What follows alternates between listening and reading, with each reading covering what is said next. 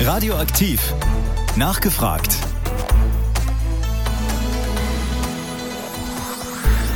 Für einige sind sie inzwischen ein netter Zeitvertreib, viele finden es absolut langweilig. Die Rede ist von Museen. Dabei sind Museen gar nicht mehr so alt angestaubt, wie es früher mal der Fall war. Mehrere Veranstaltungen und Events zu Ausstellungen machen Museen inzwischen deutlich attraktiver, als das vorher der Fall war. Das ist heute unser Thema und darüber spreche ich mit der Vorsitzenden der Museumslandschaft Weserbergland, Andrea Gerstenberger. Mein Name ist Anton Posnack-Sommer. Ich wünsche Ihnen einen schönen Sonntag. Radioaktiv. Nachgefragt. Ja, einen schönen guten Tag hier bei Radioaktiv nachgefragt, der Sendung, ja, ein Talk am Sonntag. Und äh, heute wollen wir uns mal dem Thema Museen widmen und der ganzen Museumslandschaft hier in der Region. Dazu haben wir einen heutigen Studiogast, nämlich Andrea Gerstenberger. Schönen guten Tag, schön, gut, schön, dass du da bist. Ja, ich freue mich. Guten Tag. Vorneweg vielleicht, Andrea und ich kennen uns tatsächlich durch die Arbeit schon sehr lange. Wir sind per Du, bevor wir das jetzt hier anfangen zu stelzen und mit dem Sie irgendwie um die Ecke kommen, schenken schenken wir hier gleich rein Wein an und äh, dementsprechend, ja, damit ähm, Sie, liebe Hörerinnen und Hörer da draußen auch informiert sind. Es hat auch einen Hintergrund, die Leute, die dich bei uns im Programm regelmäßig gehört haben, ja, du bist auch im Schloss Schwebber aktiv beruflich, aber nichtsdestotrotz äh, hast du ja auch ein, ein Ehrenamt, was du bekleidest, nämlich die äh, Museumslandschaft Weserbergland. Dort bist du erste Vorsitzende. Dieser Verein ist 2015, glaube ich, gegründet worden. Welche Absicht hatte dieser Verein damals in der Vereinsgründung? Ja, also die, wir haben ganz viele Museen bei uns in der Region, die alle für sich allein standen sozusagen. Und es gab dann mal eine Anregung noch von Dieter Wortmann, der ganz früher mal das Feuerwehrmuseum in äh, Kirchosen geleitet hat, dass man sich doch trifft und austauscht. Und dann gab es auch so eine Runde, so einen Arbeitskreis, der traf sich tatsächlich in wechselnden Lokalitäten zum Kaffee trinken.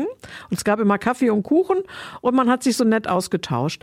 Dabei hat man natürlich festgestellt, dass man ganz viele Gemeinsamkeiten hat, natürlich gemeinsame Nöte Nöte, gemeinsame Probleme, aber auch viele Dinge, die man untereinander tauschen könnte. Und dass es ganz gut wäre, da ja dem Ganzen eine autorisierte Rechtsform zu geben, dass man nämlich Geld einnehmen kann, dass man zusammen werben kann, dass man auf sich aufmerksam machen kann und dass man eine Vertretung auch hat, die diese Museen hier in der Region im Museumsverband Niedersachsen Bremen vertritt. Und der hatte ein ganz großes Interesse daran, dass es halt eben hier eine Regionalgruppe sozusagen gibt und diese autorisierte Rechtsform hergestellt wird und dass es einen Ansprechpartner gibt. Und äh, so ist das Ganze dann entstanden 2015. Ich war von Anfang an mit dabei. Ich war zu dem Zeitpunkt äh, kommunale Kulturbeauftragte in Emmertal, was ja schon vier Museen hat. Mhm mit der Heimatstube Fränke, mit dem Feuerwehrmuseum, mit der Himmelschen Burg und natürlich mit dem Museum für Landtechnik und Landarbeit in Börry. Und äh, da bot sich das an, da natürlich aktiv dabei zu sein und, und habe dann erst die ersten Jahre die Kasse gemacht. Und jetzt bin ich, äh, wie gesagt, erste Vorsitzende und somit auch die Regionalsprecherin für diese Museen im Museumsverband Niedersachsen-Bremen. Ich kann mich bei der Gründung des Vereins tatsächlich jetzt, wo du es gerade erzählst, daran erinnern. Wir haben in einem hinteren Raum im Museum in Hameln gesessen.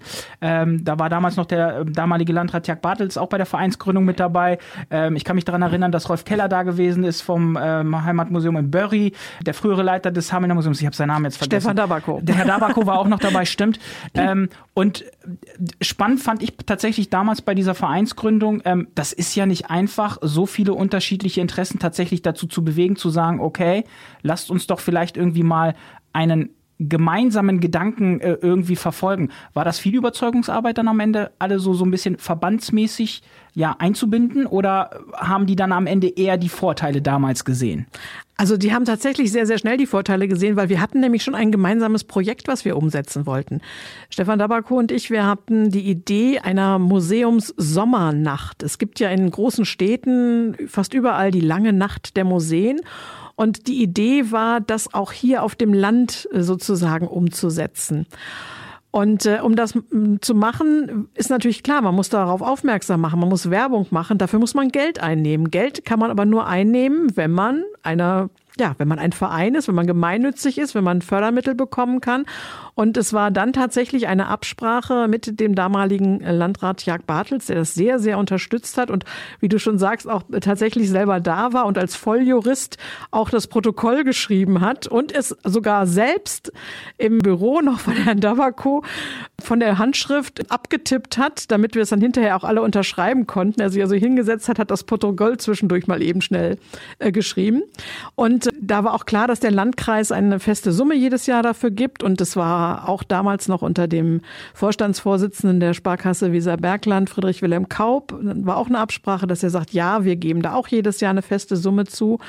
Und somit sahen die äh, Museen natürlich sehr schnell auch äh, den Vorteil, sage ich mal, darin. Und wie gesagt, getroffen hat man sich auch vorher schon, aber es war halt schwer, ähm, konstruktiv zu arbeiten, sagen wir es mal so. Und jetzt arbeiten wir wirklich äh, ja ein bisschen anders als früher, also mich wirklich sehr konstruktiv, indem es halt eben die Museumssommernacht gibt. Es gibt gemeinsame Flyer, mit denen geworben wird und es gibt halt eben aber auch noch viel mehr, denn als Regionalsprecherin kriege ich alle Informationen aus Hannover, die es auch manchmal für Förderprogramme gibt. Es gibt Seminare für Ehrenamtliche und so weiter. Das alles wird weitergeleitet, denn über uns, also über die Museumslandschaft Weserbergland, sind alle Museen sozusagen Mitglieder auch dieses Museumsverbandes Niedersachsen-Bremen und können diese Leistungen in Anspruch nehmen. Und wenn man bedenkt, dass so ein kleines ähm, oder viele kleine Museen sehr haushalten müssen mit ihren Mitteln, auch mit den finanziellen Mitteln, dann ist diese Sammelmitgliedschaft alleine schon ein Vorteil, den sie darüber haben können.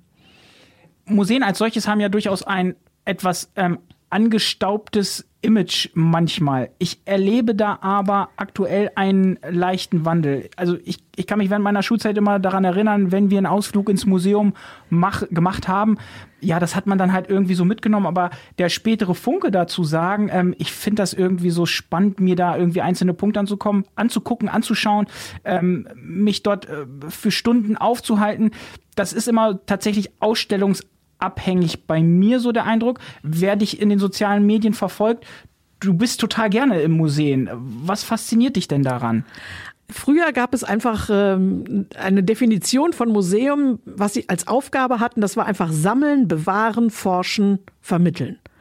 Heute sind Museen viel, viel mehr. Museen sind heute ja die berühmt-berüchtigten dritten Orte, wo man sich trifft, wo man kommuniziert wo man natürlich auch Wissen vermittelt bekommt. Aber Museen fördern heute Diversität, sie fördern Nachhaltigkeit, sie, sie interpretieren Kunst, sie äh, lassen Erfahrungen selber machen, ja, sie verbreiten Freude, Reflexion, Wissensaustausch und das natürlich mit ganz anderen Aktionen wie früher. Und wenn man sich heute anschaut, was es für fast alle Ausstellungen heutzutage auch für Begleitprogramme gibt. Also ich sage jetzt mal als Beispiel, im Moment ist gerade eine ganz tolle äh, Kunstausstellung über Christo, über den Verpackungskünstler Christo äh, in Pyrmont. Und dazu gibt es dann Kinomatinees. Jeden Monat zwei Stück sonntags morgens im, in den Kronenlichtspielen zu bestimmten Künstlern. Oder aber hier im Hamelner Museum gibt es Kuratorenführungen jetzt auch zu dieser neuen Ausstellung über Hexenwahnsinn und äh, die einfach ganz anders in die Tiefe gehen. Es gibt ganz anders museumspädagogische Angebote für Kinder. Es gibt immer in vielen Museen inzwischen schon so einen zweigleisigen Museumsrundgang. Einmal für die Erwachsenen und eine Stufe darunter sozusagen tatsächlich auch räumlich gesehen für Kinder, wo einfach Aktionen angeboten werden. Oder auch so etwas wie eine altwürdige Burg wie die Himmelschenburg. Da gibt es für die Kinder in den äh, Ferien wirklich ganz spezielle Führungen. Oder jetzt im Winter gibt es dort Taschenlampenführungen, wo man wirklich durch das dunkle Schloss geht und mit einer Taschenlampe der Schlossherr höchstpersönlich auf die Exponate leuchtet. Henry von Klenke und mir jetzt gerade ganz, ganz begeistert erzählt hat, bei einer normalen Führung da weiß man ja mal gar nicht genau, hören die Leute einem zu oder nicht oder sind, gucken die jetzt gerade dahin über das, was ich erzähle oder nicht. Und bei der Taschenlampenführung sagt er, da, da, da kleben sie förmlich an dir und jeder schaut dahin, wo ich meine Taschenlampe hinhalte und erleben es viel eindringlicher und behalten auch das, was sie da sehen, weil sie einfach ganz anders fokussiert sind. Also man arbeitet heutzutage mit ganz anderen Mitteln um Kultur, um, um unsere Wurzeln zu vermitteln, um das zu zeigen, wo wir herkommen, was wir bewahren. als man das früher gemacht hat. Und deswegen sind Museumsbesucher auch äh, ja, viel unterhaltsamer und interessanter, als das früher der Fall war. Hängt das damit vielleicht auch so ein bisschen zusammen, dass es vielleicht auch so eine Art ähm, von neuer Generation von Museumsleitungen äh, da ist? Ähm, wenn ich mir das angucke, ähm, jetzt in den hauptamtlich oder jetzt ähm, die in, auch in der städtischen Trägerschaft durchaus sind, das sind ja alles teilweise junge Frauen, die dann ähm, da in die Verantwortung hineingehen, sagen, okay, ich möchte das irgendwie auch ein bisschen peppiger machen. Hängt das damit auch ein bisschen zusammen? Naja, ich denke, das ist einfach eine Generationsfrage, die wir in, der, in, in jeglicher, jeglichen Bereich der Gesellschaft haben. In dem Moment, wo jüngere Leute, also aus unserer Sicht jetzt jüngere Leute oder aus meiner Sicht vor allen Dingen jüngere Leute äh, dabei sind, dann machen sie es anders, als, äh, als das vor 100 Jahren gemacht wurde. Natürlich, klar. Äh, es gibt aber heutzutage auch einfach ganz andere Medien, mit denen man arbeiten kann. Man kann viele Dinge ganz anders und interessanter gestalten, indem man zum Beispiel wie Hameln eine Museums-App hat hat, wo eine kleine witzige Ratte äh, den Kindern die Stadtgeschichte erzählt, aus einer ganz anderen Perspektive. Das ist natürlich was ganz anderes, als wenn da ein normaler Museumsführer steht und sagt, ja, im Jahre 1284 am 26. Juni passierte das oder das. Also man kann es ganz anders aufbereiten und das ist ja das Schöne daran. Und äh, dadurch, dass Museen sich auch, äh, sage ich mal, ein bisschen gewandelt haben, was auch den Unterhaltungsfaktor angeht, werden auch ganz andere Sonderausstellungen gemacht. Zum Beispiel in dem Universitätsmuseum in Rinteln, was ja auch zur Museumslandschaft Weserbergland gehört. Da gab es im letzten Jahr eine Ausstellung, die hat wirklich alles getoppt, was man nur toppen kann. Und zwar mit Murmelbahnen.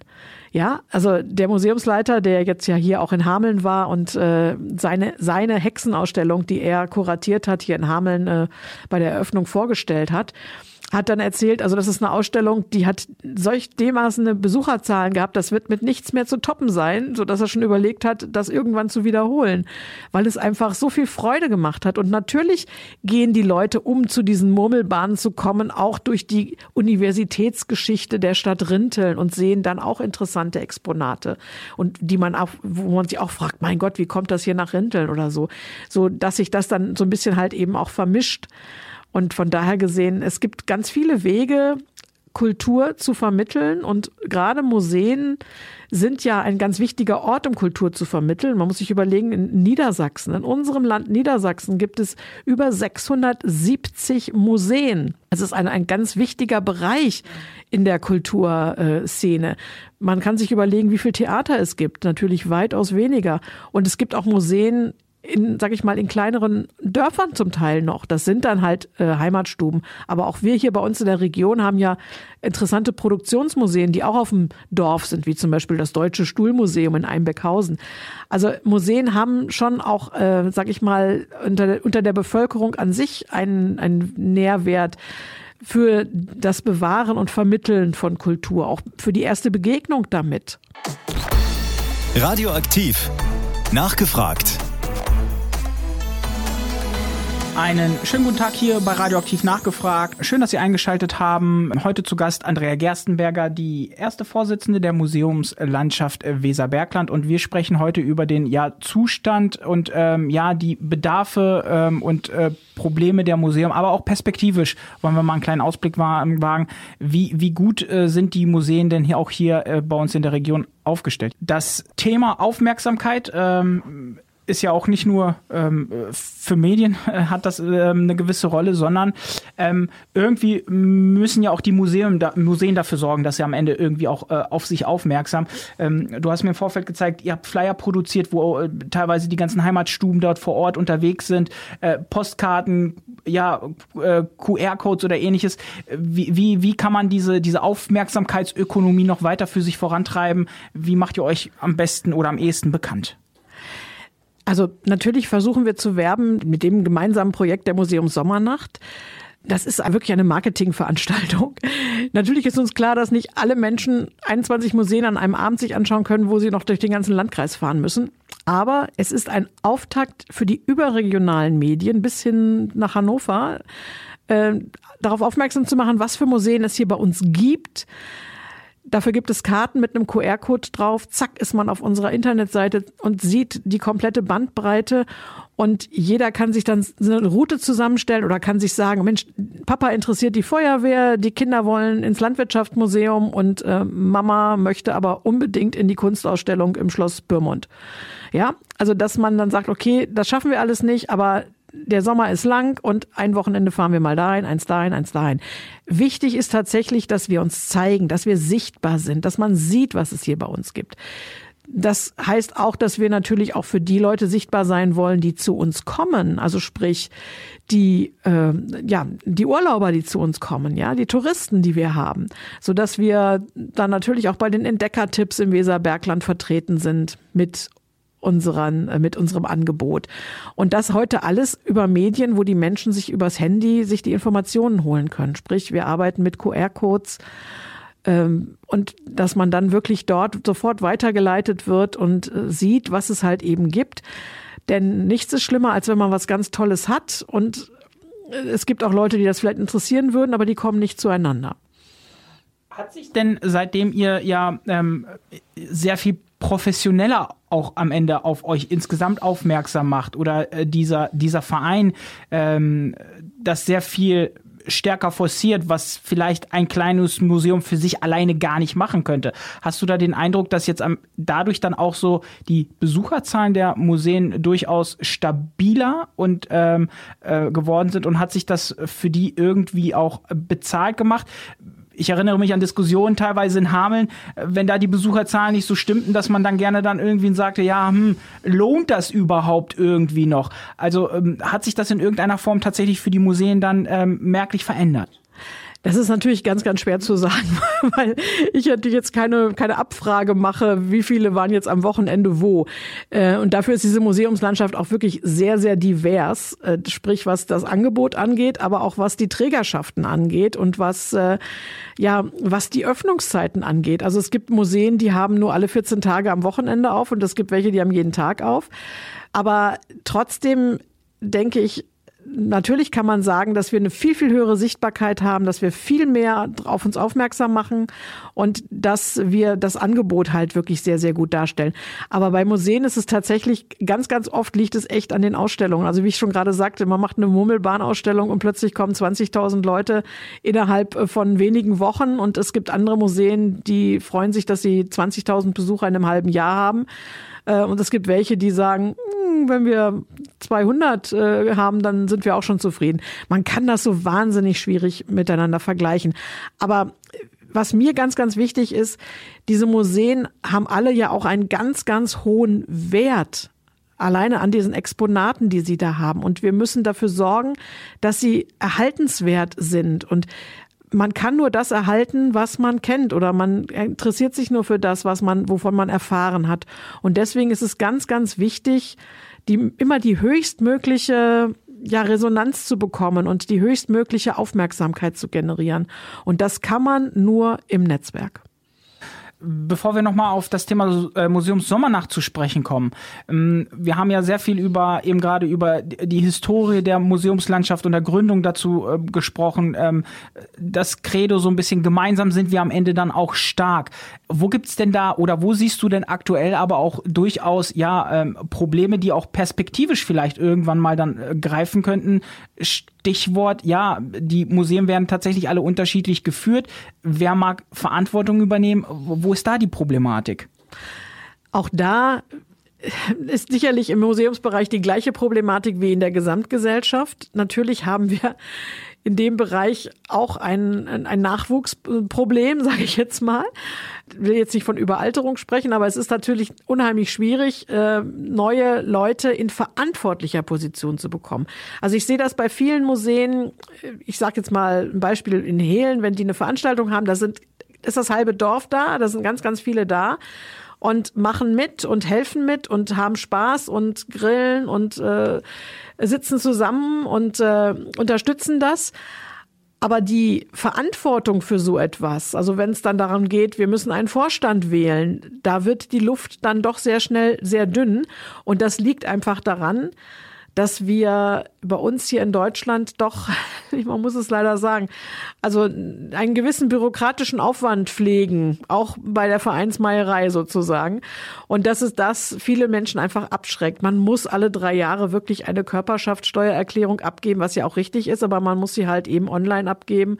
Und man muss äh, heutzutage mit der mit Verwaltung der Mitgliederbeiträge, alles muss übers Online-Banking gehen. Und wenn ich Fördergelder haben will, dann muss ich halt in ganz vielen äh, Fällen in bestimmten Foren äh, Anträge stellen. Ich muss Sachen hochladen. Ich muss ganz, ganz viele Dinge tun, die zum einen sehr arbeitsintensiv sind, aber zum anderen eben halt auch ein gewisses technisches Know-how ähm, ja, voraussetzen, die dann oft bei bestimmten Ehrenamtlichen noch nicht so angekommen sind und wo sie wo viele einfach auch vor zurückschrecken, auch vor der Verantwortung zu sagen, ich bin haftbar für Dinge, die da in diesem Verein passieren und die auch in den Einrichtungen, die dieser Verein führt, passieren. Und da muss man Verantwortung übernehmen. Und ich glaube, das ist eine gesellschaftliche Entwicklung, die wir haben, dass es immer weniger Menschen gibt, die bereit sind, Verantwortung für sich und andere und für das, was sie da tun, zu übernehmen. Und das ist etwas, wo ich mir sagen würde, wenn man da vielleicht ein bisschen mehr Unterstützung anbieten könnte, auch in vielen rechtlichen und finanziellen Fragen einfach erstmal, dass man dann auch bei so, so einem Thema wie Vereinsvorstandswahl dann dort auch sagen kann, Mensch, komm, da unterstützt sich jemand, du stehst da nicht alleine mit da. Es ist, ähm, das ist wirklich, wie gesagt, schwierig. Für Projekte jemanden zu finden, überhaupt gar kein Problem, aber so dieses kontinuierliche, ja, ich bin jetzt mal für drei Jahre für XY verantwortlich das schreckt viele wirklich ab und äh, das ist etwas, äh, wo ja, wo man wirklich mehr unterstützen muss und wo wir immer nur versuchen können, auch als Vorstand zu sagen, bei uns ist so, die Hauptamtlichen versuchen immer sehr den den Ehrenamtlern zu helfen dass sie wirklich, äh, dass sie wirklich mit allem kommen können und auch ganz klare Unterstützung bekommen. Ähm, heißt also, da bedarf es vielleicht irgendwie an einer Person, ähm, wie auch immer oder wo auch immer die am Ende angesiedelt ist, die ähm, durchaus, ja, so, so, so eine Art ähm, Kümmerer, Helferer, äh, Helfer, Helfer ist so für, für, für diese kleineren Vereine oder für die Museen? Es gibt Kommunen, da gibt es das durchaus. Ne? Da wissen die also genau, da gibt es so eine Ehrenamtsstelle, da kann ich mich, kann ich mich hinwenden und da kann ich so ganz, ganz praktische Dinge halt eben auch erfragen. Ne? Also wie zum Beispiel mache ich so eine Körperschaftssteuererklärung oder äh, was muss ich bedenken, wenn ich eine Veranstaltung mache? Ich muss eine Gestattung beantragen. Ich muss gucken, dass die, die dahinter am Würstchenstand stehen, auch ein Gesundheitszeugnis haben und so weiter. Ich muss äh, Schilder aushängen, dass es Alkohol nicht an unter 16-Jährige oder 18 18-Jährige gibt. All diese Dinge. Aber das sind Dinge, die heutzutage viele Menschen, die ja jetzt ganz normal im Leben stehen und sich da nicht mit beschäftigen, nicht wissen und die dann davor scheuen, dass sie dann einen Fehler machen und sagen, nee, die Verantwortung möchte ich gar nicht erst übernehmen. Und da, in diesen rein praktischen Dingen, äh, da muss es, denke ich, ein bisschen mehr wirklich Unterstützung geben. An welcher Stelle müsste das vielleicht dann vorhanden sein, wo dieser Kümmerer da für euch vielleicht aktiv sein könnte am Ende? Natürlich am sinnvollsten immer, immer dort, wo es äh, behördliche Stellen gibt, die Auskünfte geben können. Ne? Das ist ganz klar. Deswegen sagte ich ja, es gibt Kommunen, da ist das schon so, da funktioniert das ganz gut. Ähm, wir sind tatsächlich sehr divers. Also es gibt ähm, Museen, die gehören der Kommune, werden aber von Vereinen bespielt. Also sprich, die sorgen für das Leben im Museum. Es gibt natürlich auch welche, die sind äh, rein auf Vereinsbasis, denen da läuft alles äh, über die Vereinsschiene. Und es gibt eben auch welche, die sind zum Teil in rein privater Hand, aber eben halt als, äh, als Museum insofern, dass sie wirklich nicht gewinnorientiert sind, wie zum Beispiel die Fränke Heimatstuben, ne? die also eine ungeheure Sammlung haben, die auch wissenschaftlich sehr geschätzt wird. Von der Universität Göttingen zum Beispiel kommen da regelmäßig Studenten und so, weil es da wirklich interessante Sachen zu sehen gibt, aber die trotzdem in Privatbesitz sind. Das heißt also, die Exponate, das Gebäude, alles gehört einer Privatperson. Aber auch diese Privatperson weiß natürlich, wenn sie ein Museumsfest macht, wie zum Beispiel zum Internationalen Museumstag, wo in Fränke das ganze Dorf mitmacht, weiß natürlich, ich muss mich an bestimmte Auflagen halten. Und da muss man aber, das muss man halt eben wissen. Und das, äh, ja, überall, wo Engagement stattfindet, wo, wo was unternommen wird, da gibt es Regeln.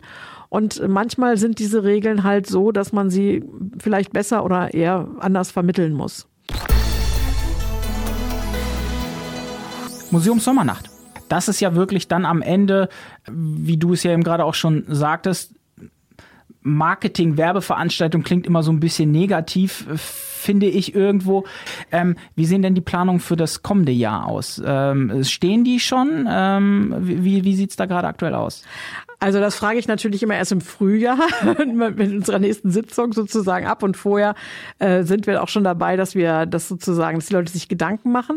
Wir haben inzwischen ja dieses Konzept, ähm, was ganz, ganz gut läuft. Was uns aber wichtig ist bei der Museumssommernacht, ist, dass nicht nur, dass wie gesagt eine Marketingveranstaltung ist, für dass die Menschen auf die Museen aufmerksam werden, sondern wir wollen genauso, dass die Museen in ihren Orten neu und anders wahrgenommen werden. Also einmal hat man diesen Anreiz, Anreiz, die Kulturlandschaft Weserbergland zu einer außergewöhnlichen Zeit zu erleben, sprich an einem lauen Sommerabend, aber auch mit außergewöhnlichen Aktionen. In fast allen Museen, die daran teilnehmen, gibt es an dem Abend was zu essen und zu trinken. Das verbindet Menschen grundsätzlich immer. Ob das jetzt, äh, ja, ich muss schon wieder das Hehlen als Beispiel nehmen, weil das ist so toll. Da wird die Kochhexe, eine richtig alte Kochhexe, wird auf den Hof geholt und da werden Puffer gebacken. Ja, und dann kommen Leute, das habe ich letztes Jahr selber erlebt, aus Braunschweig, die also zur Museum Sommernacht kommen und sich verschiedene Museen angucken und dann so ganz schüchtern da stehen und sagen, können wir auch welche essen? Und so, ja, natürlich, das machen wir ja extra dafür. Und sich dann da in den Garten setzen und mit strahlenden Augen Puffer essen. Es gibt ganz viel Musik, was äh, unterwegs passiert. Es gibt äh, ganz besondere Aktionen. Es gibt also, was weiß ich, es werden Cocktails gereicht zur Schlossführung oder so etwas. Und dadurch, äh, dass es eben halt außergewöhnliche Sachen sind, die an dem Abend gemacht werden, kommen auch die Leute, die das Museum natürlich schon längst kennen, auch die aus der Nachbarschaft. Oft werden auch Vereine mit einbezogen, na, dass die Landfrauen irgendwo stehen und was machen, ähm, dass, äh, dass Ortsführungen angeboten werden. In Wallensen macht man dann vorher erstmal nochmal einen richtig schönen Dorfrundgang und guckt sich verschiedene Sachen an. Das heißt also, es ist etwas, wo wir Aktionen schaffen für die Menschen, die rund um dieses Museum leben und mit diesem Museum leben und sich da einbringen können. Natürlich gewinnt man dadurch auch mal das ein oder andere neue Mitglied für den Förderverein. Aber es ist natürlich auch für Leute von außerhalb einfach zu sehen, äh, was es Interessantes gibt. Und natürlich ist es toll, wenn das Feuerwehrmuseum nicht nur seine alten Exponate bei der bei der Feuerwehrtechnischen Zentrale in Kirchosen auf den Hof räumt, sondern wenn dann auch noch zwei brandneue Feuerwehrautos dabei stehen und die Mitglieder der aktiven Feuerwehr dann unterstützen und mit dabei sind. Also es sind immer Gemeinschaftsprojekte und davon lebt das Ganze auch. Und das ist ja auch ein Stück weit, wo wir heute sagen, Museen sind dritte Orte, also wo Menschen kommunikativ zusammenkommen sollen. Das Ganze ist natürlich eine Marketinggeschichte, weil wir wollen auf uns aufmerksam machen. Ähm, aber man kann halt eben wirklich äh, ganz, ganz viele Dinge tun. Ob das jetzt im Druckereimuseum ist, wo Kinder Sachen drucken können und nebenan im Automobilmuseum gibt's die Bratwurst dazu. Also da gibt's ganz, ganz viele Möglichkeiten zu kooperieren und äh, ja, gemeinsam was Tolles auf die Beine zu stellen. Also ähm, dieser Event-Charakter, das beobachte ich ja irgendwie zunehmend. Wird das immer wieder auch noch eine größere Rolle auch zukünftig für, für den Erfolg von Museen äh, sein? Das glaube ich auf jeden Fall, ganz klar.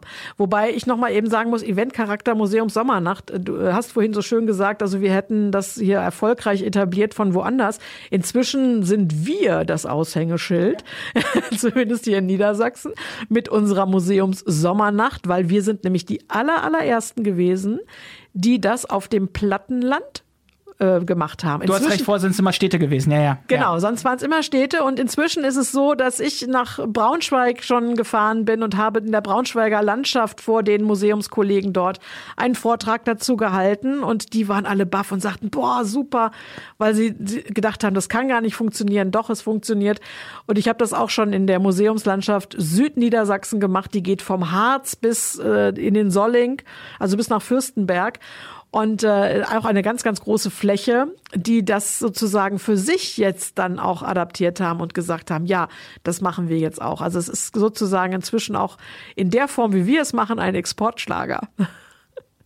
Ist es, ähm, ihr seid ja von, von ähm, Rinteln jetzt ganz platt bis nach Bodenwerder am Ende organisiert. Gibt es da irgendwie auch äh, Gespräche, vielleicht den Kreis der, der Museen sogar noch zu erweitern? Äh, Gibt es da solche Gedankenspiele oder ist das für euch erstmal gar kein Thema, weil ihr eigentlich schon mit den 21 Museen, die ihr da äh, seid, eigentlich schon sehr gut ausgelastet seid? Also was jetzt die Regularien angehen, sage ich mal, für den Museumsverband Niedersachsen-Bremen sind wir also halt eben die, sind wir, sind wir eine feste Größe. Ähm, ja, aber allerdings ein relativ kleiner Verband in Anführungsstrichen, der dort vertreten wird, also Unterverband, Regionalgruppe sozusagen. Da sind die Landschaften äh, rundherum schon weitaus größer, gar keine Frage. Ähm, es es, also aus meiner Sicht spricht äh, nicht viel dagegen, größer zu werden. Und natürlich, wenn es wieder zu groß wird, dann sind wir wieder nachher beim Verband Niedersachsen-Bremen sozusagen. Also dann, äh, dann, äh, das bringt dann auch nichts. Also so Regionalität untereinander, das, ähm, es muss ein, ein gesundes Maß haben. Aber wenn jetzt äh, Nachbar von rechts oder links kommt, oder wir hier auch bei uns in der Region noch jemanden haben, der dazu stoßen möchte, das ist, äh, denke ich mal, jetzt gerade haben wir den Dokumentations- und Lernort Bückeberg äh, dieses Jahr mit dazu genommen. Da spricht gar nichts gegen. Es, das Schöne ist, dass wir natürlich auch die, sag ich mal, die Kooperation untereinander fördern. Also wenn jetzt zum Beispiel letztes, vor zwei Jahren hat Bodenwerder eine Ausstellung gemacht zu dem tollen Kochbuch der Mutter des Barons von Münchhausen und brauchte dafür natürlich auch ein paar interessante Exponate, zum Beispiel aus Börry. Ja, äh, dass man sich untereinander austauscht, dass man zusammenarbeitet oder wenn irgendjemand ein Exponat angeboten wird und er sagt, Mensch, bei mir bringe ich es nicht mehr unter, dann fragt man mal die Kollegen drumherum oder der eine braucht mal eine Vitrine und der, äh, um was auszustellen und der nächste mal jenes. Das funktioniert in der Größe, die wir jetzt haben, auch regional gesehen, denke ich, sehr, sehr gut. Also der, der, äh, der Radius, den wir haben, ist, wie gesagt, tatsächlich von Rinteln bis Bodenwerder und von Osterwald, der Hüttenstollen, das Bergwerkmuseum, bis nach Pyrmont.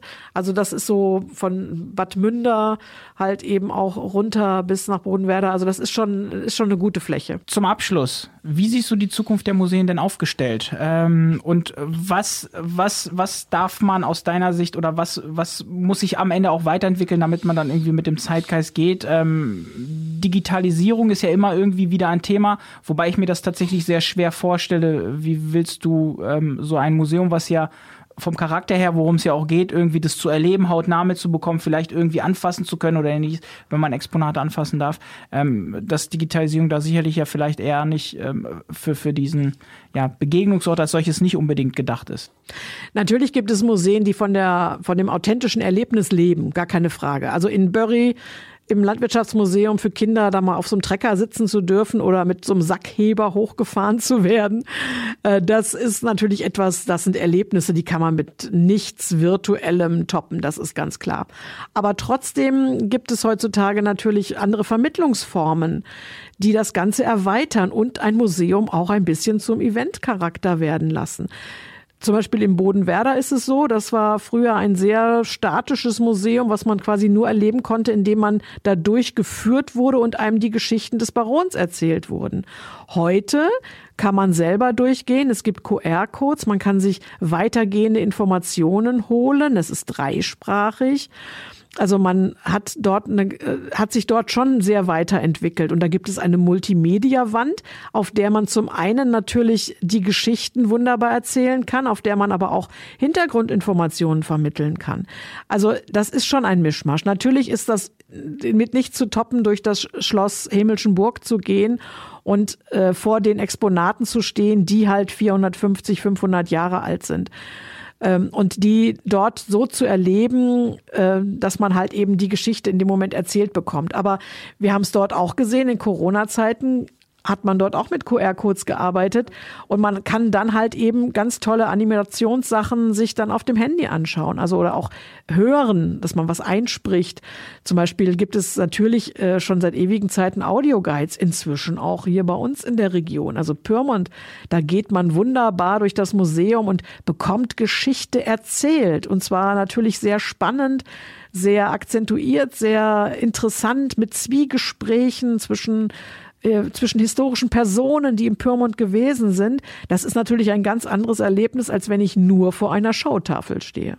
Sagt Andrea Gerstenberger, die erste Vorsitzende der Museumslandschaft ähm, äh, Weserbergland. An dieser Stelle, der Tag ist noch jung. Vielleicht haben Sie ja noch Lust, dann hinterher das Museum äh, in Ihrem Ort ähm, oder auch woanders dann hinter zu besichtigen. Dann hat ja vielleicht auch die Sendung tatsächlich ihr Übriges dazu beigetragen. Danke fürs Zuhören. Machen Sie es gut. Ich wünsche Ihnen noch einen schönen, entspannten Tag. Mein Name ist Anton Posnack-Sommer. Bleiben Sie uns weiterhin gewogen. Im Weserbergland. Einfach mal was anderes hören. Hier ist Radio aktiv.